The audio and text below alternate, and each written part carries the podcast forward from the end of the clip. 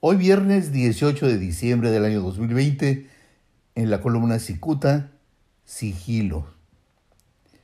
Cauteloso ante la decisión de Morena de dejarlo sin la candidatura a gobernador, el alcalde de Tijuana, Arturo González Cruz, entró en el dilema de reelegirse como presidente municipal o confiar en su suerte y encabezar una alianza opositora. El asunto es que González buscará la manera de amargarle la existencia a su acérrimo enemigo, el gobernador del estado, Jaime Bonilla Valdés. Y es que el pasado domingo el Comité Ejecutivo Nacional de Morena decidió que la alcaldesa de Mexicali, Marina del Pilar Ávila Olmeda, abanderara a ese partido en la elección de junio próximo. Parecía que Arturo González sería el elegido, aunque en realidad no fue así. Alguien le comentó al alcalde González que el gobernador Bonilla festejó ruidosamente que lo hubiesen dejado fuera. Yes, habría exclamado el gobernador Bonilla. El lunes por la mañana, Arturo González convocó una rueda de prensa eh, que generó expectativa entre los periodistas, pues seguramente externaría sus deseos de reelegirse. Los niños pobres de la prensa se quedaron con un palmo de narices, pues González simplemente evitó hablar sobre ese tema.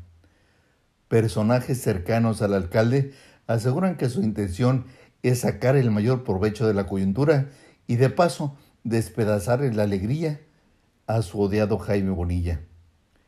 González sabe que la intención del gobernador es convertirse en el candidato a la alcaldía de Tijuana, aunque sabe que en eso él lleva mano.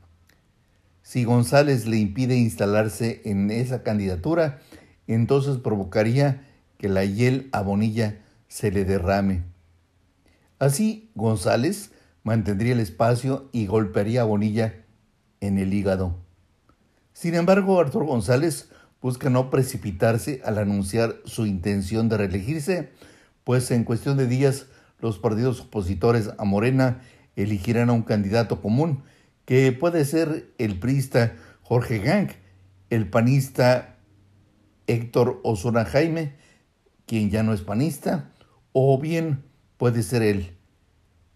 Alguien debió decirle a Arturo González que sus bonos están por encima de Han y de Osuna y por ello no debe precipitarse.